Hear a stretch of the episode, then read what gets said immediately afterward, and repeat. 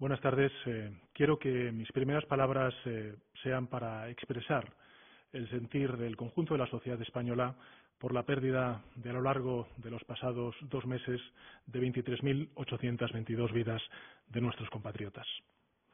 Constituyen un motivo de dolor profundo para sus familias y sus allegados y de un profundo sentir de pesar para el conjunto de la sociedad española. En primer lugar, por el desgarro que supone su pérdida y, en segundo lugar, por las duras circunstancias en las que se ha producido. Tenemos eh, como sociedad una doble deuda con todos ellos, con todas ellas. En primer lugar, tributarles el homenaje que supone vencer y someter al enemigo que nos arrebató sus vidas.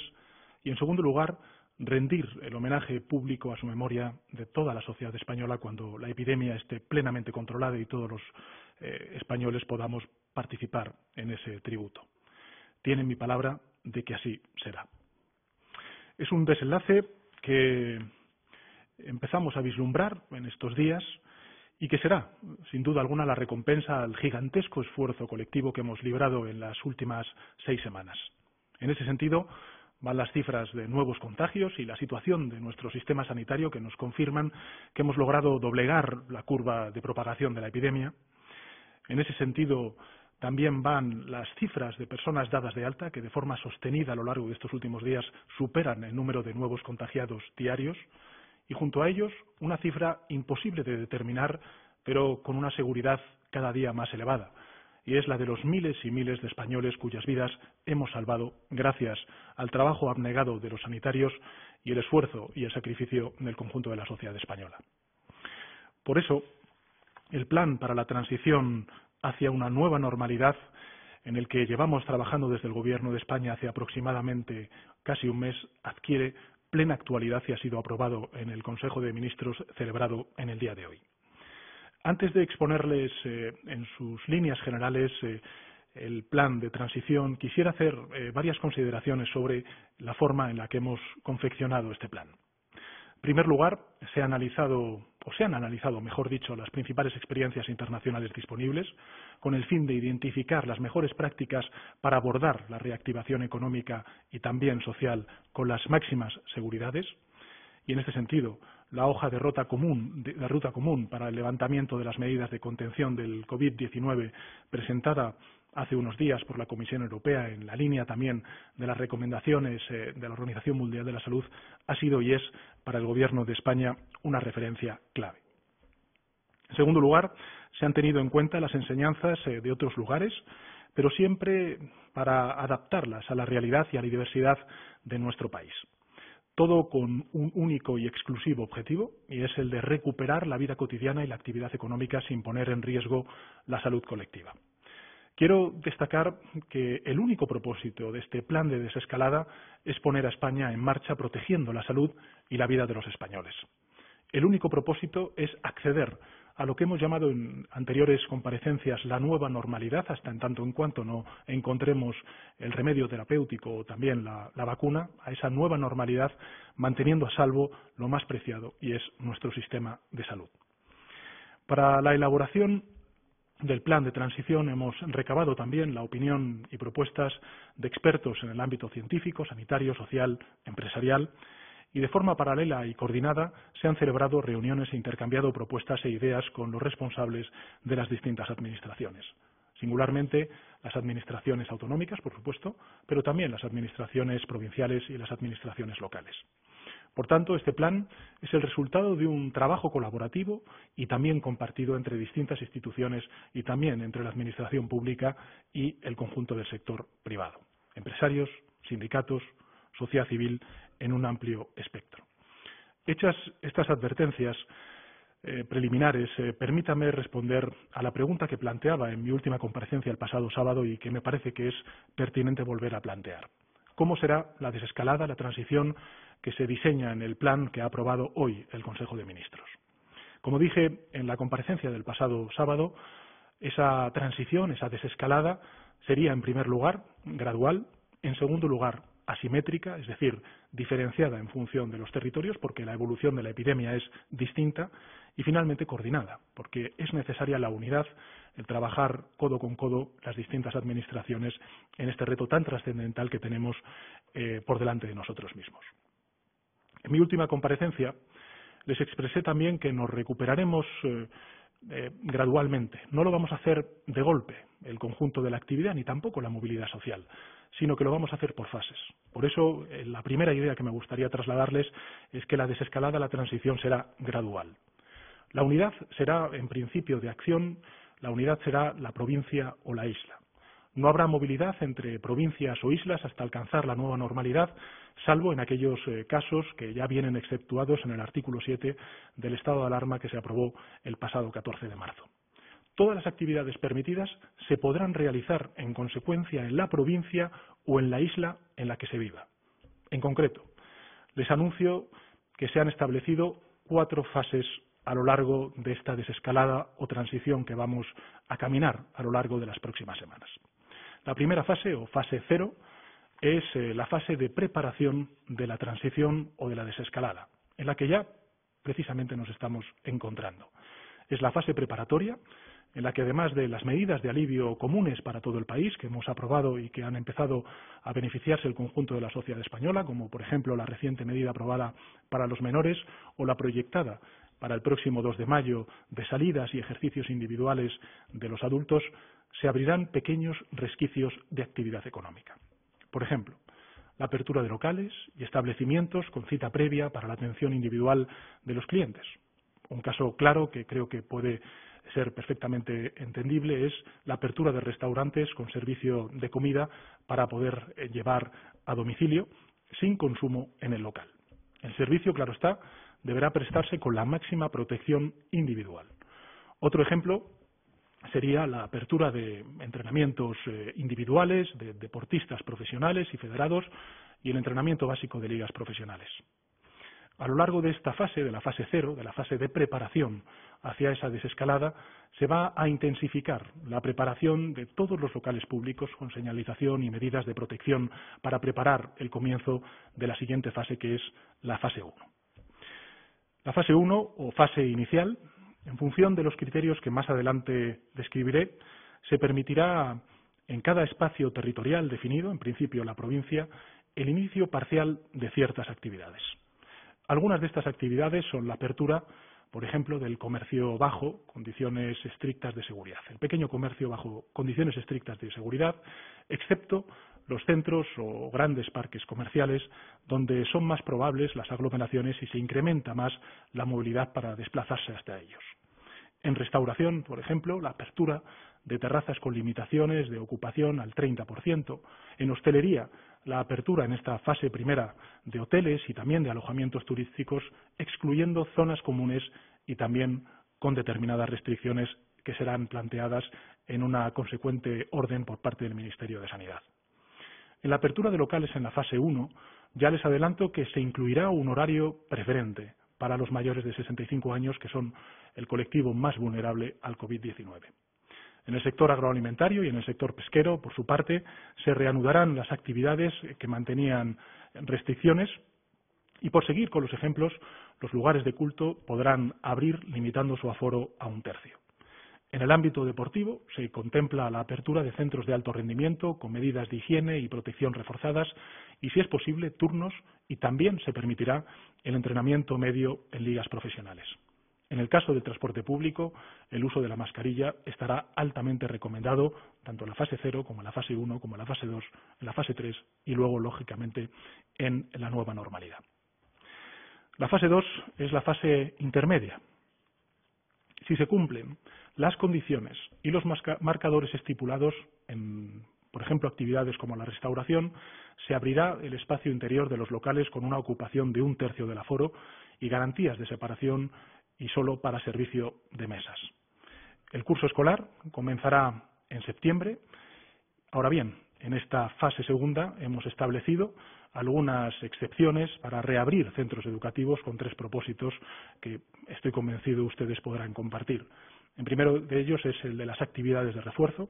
En segundo es el de garantizar que los niños menores de seis años puedan acudir a los centros en caso de que ambos padres tengan que trabajar eh, presencialmente. Y, lógicamente, también para celebrar la EBAU. Por seguir con los ejemplos, se prevé la reanudación de la caza y pesca deportiva y en cuanto al ocio y la cultura se reabrirán cines, teatros, auditorios y espacios similares con butaca preasignada y una limitación de aforo de un tercio. También serán posibles en esta fase las visitas a monumentos y otros equipamientos culturales como salas de exposiciones, salas de conferencias, con un tercio de su aforo habitual.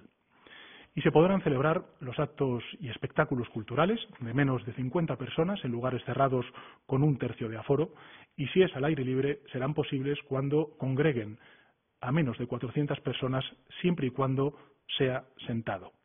Los lugares de culto deberán limitar su aforo al 50% en esta segunda fase.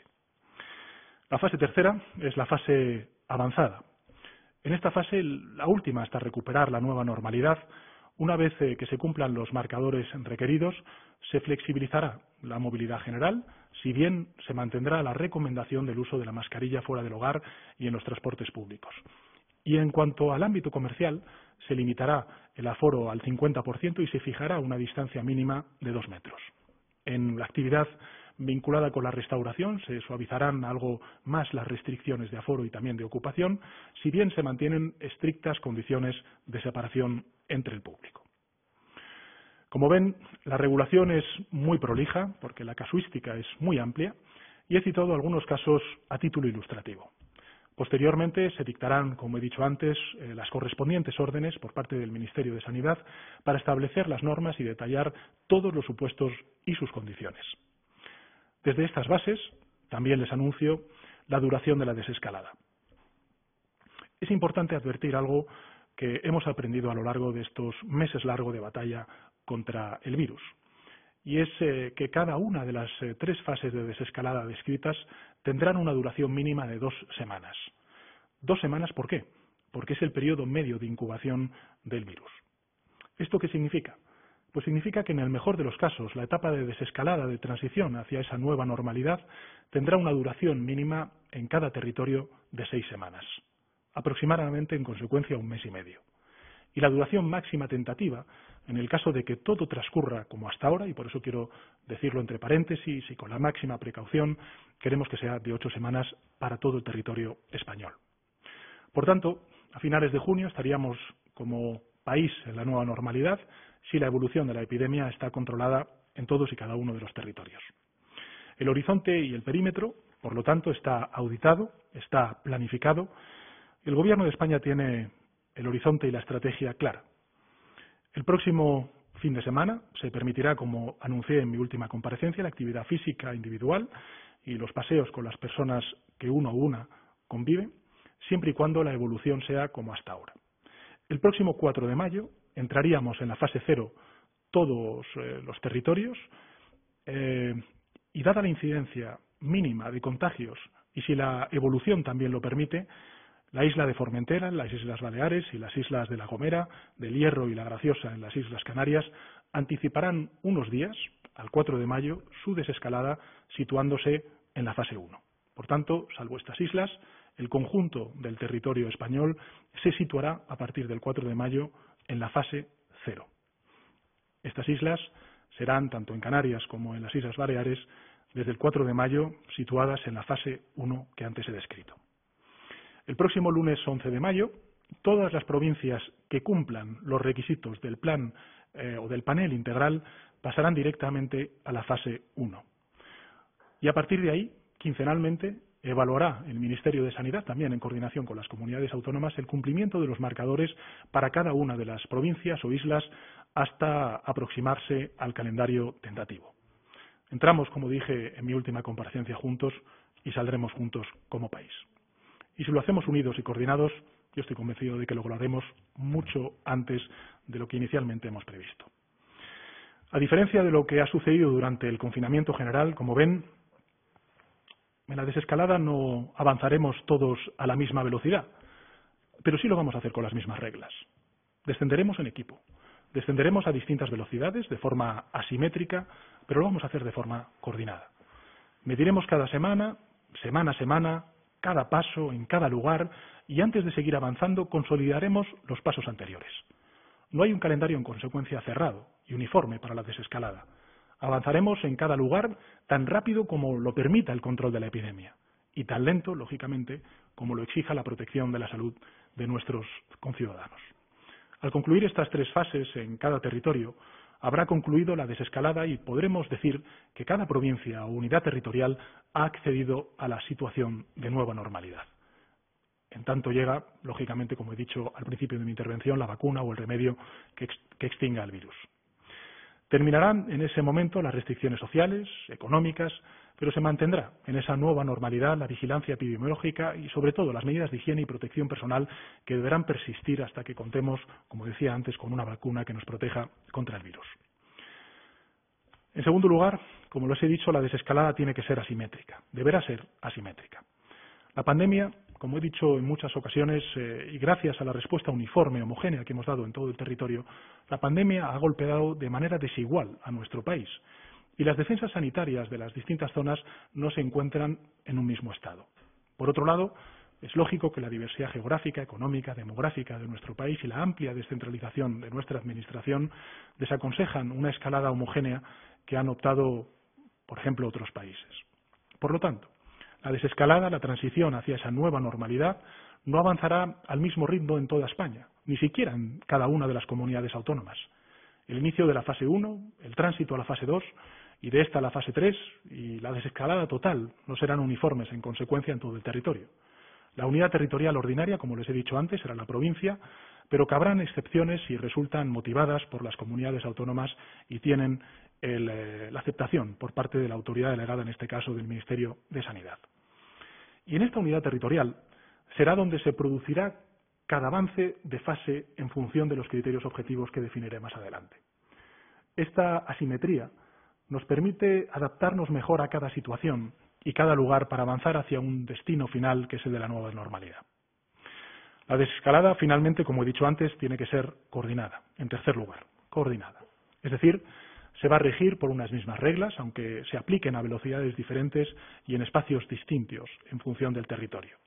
Hemos repetido innumerables veces que el virus no distingue de lindes administrativas, que, que somos interdependientes, que la desescalada tiene que ser en equipo y, en consecuencia, esa coordinación de la desescalada recaerá en el Gobierno de España, en concreto en el Ministerio de Sanidad, que asumirá, en su condición de autoridad delegada en la materia, como consecuencia del estado de alarma, las decisiones que sean necesarias para ir recuperando la actividad social y profesional. Insisto en que esta coordinación del Ministerio de Sanidad no supone que las decisiones sean uniformes en todo el territorio nacional. Al contrario, la desescalada, no me cansaré de repetirlo, será distinta en función del territorio, será simétrica, es decir, los territorios podrán avanzar hacia esa nueva normalidad en distintas velocidades. Y estos avances se regirán por criterios objetivos, públicos, sobre todo de tipo sanitario y epidemiológico, y tendrán muy en cuenta el parecer, lógicamente, de las comunidades autónomas y también de los ayuntamientos y de las provincias. Pero habrá unas reglas coherentes y compartidas para estos avances. La pregunta es cómo se determinará el avance entre una u otra fase en cada lugar. Y la respuesta es clara, en base a criterios objetivos, es decir, unos marcadores que compondrán un plan, un planel integral y que definirán la disposición en la que se encuentra cada provincia o cada unidad territorial para avanzar. En mi última comparecencia hice referencia a ese panel integral de marcadores, que es, lógicamente, eh, la recomendación que ha hecho el CAES que dirige el doctor eh, Simón. ¿Cuáles serán estas reglas, estos marcadores que dirán cuándo un territorio puede avanzar de fase, debe mantenerse o debe incluso retroceder, porque puede ocurrir. Bueno, en primer lugar, las capacidades estratégicas del sistema sanitario a las cuales en mi comparecencia del pasado sábado hice referencia. Capacidades estratégicas del sistema sanitario, tanto en su vertiente de atención primaria, que lógicamente en esta fase de desescalada va a cobrar una importancia absoluta, primordial, porque evidentemente necesitamos anticiparnos al virus y saber exactamente el momento en el que se produce ese contagio, pero lógicamente además de la atención primaria, pues la atención hospitalaria y eh, en consecuencia el número de camas UCI que se pueda tener en cada uno de los territorios. En segundo lugar, y junto a ello, la situación epidemiológica en la zona, es decir, el diagnóstico e identificación de la situación concreta de la pandemia. En tercer lugar, la implantación de medidas de protección colectiva en comercios, transportes, centros de trabajo y en cualquier otro espacio público. Y en cuarto lugar, los datos de movilidad eh, y los datos eh, socioeconómicos. Estos marcadores serán públicos, serán transparentes, estarán al alcance del conjunto de la opinión pública, de modo que la ciudadanía pueda conocer los criterios en los que se basan las decisiones, en este caso de las administraciones públicas, que van a determinar decisivamente la vuelta a la nueva normalidad en cada uno de los territorios. En resumen, lo que iniciamos es un trayecto hacia esa nueva normalidad que discurrirá en cada zona a la velocidad que permita la situación, la situación sanitaria de esa zona, medida de acuerdo con criterios absolutamente objetivos. El Gobierno es perfectamente consciente del ansia que viven millones de españoles, sobre todo los más jóvenes, por recuperar cuanto antes el ritmo rutinario de su vida cotidiana. Lo hemos eh, visto este pasado domingo reflejado en la alegría de los niños, de las niñas al regresar al aire libre, el salir de sus casas. Pero también hemos aprendido una lección importante de estas últimas seis semanas, y es que nuestros alivios de hoy han sido conquistados con mucho sacrificio por parte de los sanitarios, de los policías, de los militares, de los trabajadores, de los mayores, de los menores, no los vamos a poner en riesgo por impaciencia. Si tenemos que elegir entre la prudencia y el riesgo, sin duda alguna el Gobierno de España lo que va a hacer es elegir siempre la prudencia. Estoy convencido de que la ciudadanía sabrá entender, sin duda alguna, las razones. Justamente en esta etapa de desescalada, de transición hacia esa nueva normalidad, viene la parte más peligrosa y, en consecuencia, la parte más difícil. Ya no basta con encerrarnos tras los muros de nuestro hogar y con renunciar a salir al exterior para reducir así las posibilidades de contagio de un virus que se ha demostrado como altamente contagioso. Eso ya hemos demostrado que podemos hacerlo, con una disciplina social ejemplar y con una moral de victoria ejemplar, como ha demostrado la sociedad española a lo largo de estas largas semanas. Pero ahora toca lo más difícil, lo más complejo, seguir cada minuto las reglas de movilidad, de actividad social para mantener a raya al virus, a la vez que recuperamos palmo a palmo espacios de movilidad y actividad social. Los protocolos de este trayecto de transición, de desescalada, han sido elaborados, como siempre ha actuado el Gobierno, con el saber de los expertos. La coordinación caerá sobre el Gobierno de España. La gestión corresponderá en gran parte a las comunidades autónomas, a las provincias, a los ayuntamientos. Pero el, protagonista de esta etapa de desescalada son los ciudadanos, todos y cada uno de nosotros. Vamos a iniciar una travesía sin disponer de un GPS preciso que nos guíe porque no existe. Vamos a orientarnos por las certezas eh, que nos da la ciencia, los expertos y por las lecciones que hemos aprendido en esta batalla en otros países y también singularmente en el nuestro. Por eso este plan es también flexible y adaptativo debe ser necesariamente flexible y adaptativo. Pero dependemos, en definitiva, unos de otros. Cualquier conducta irresponsable se vuelve contra quien la protagoniza, pero perjudica al conjunto de la sociedad española. Lo que hemos conseguido, hay que reconocerlo, es enorme, pero podemos perderlo si no sabemos cuidarlo entre todos y todas. El virus, hay que recordarlo, no se ha ido. El virus sigue ahí, al acecho, y continuará hasta que dispongamos de una vacuna o una terapia efectiva. Y falta tiempo, desgraciadamente, para que eso llegue. Hemos, en consecuencia, de frenar cuestiones que tienen que ver con la impaciencia, que entiendo perfectamente, pero esa impaciencia tenemos que combatirla y frenarla con cautela y guiarnos siempre por lo que dicen los expertos. Con nuestro comportamiento podemos salvar vidas, podemos proteger también nuestra vida y podemos volver a recuperar nuestro país.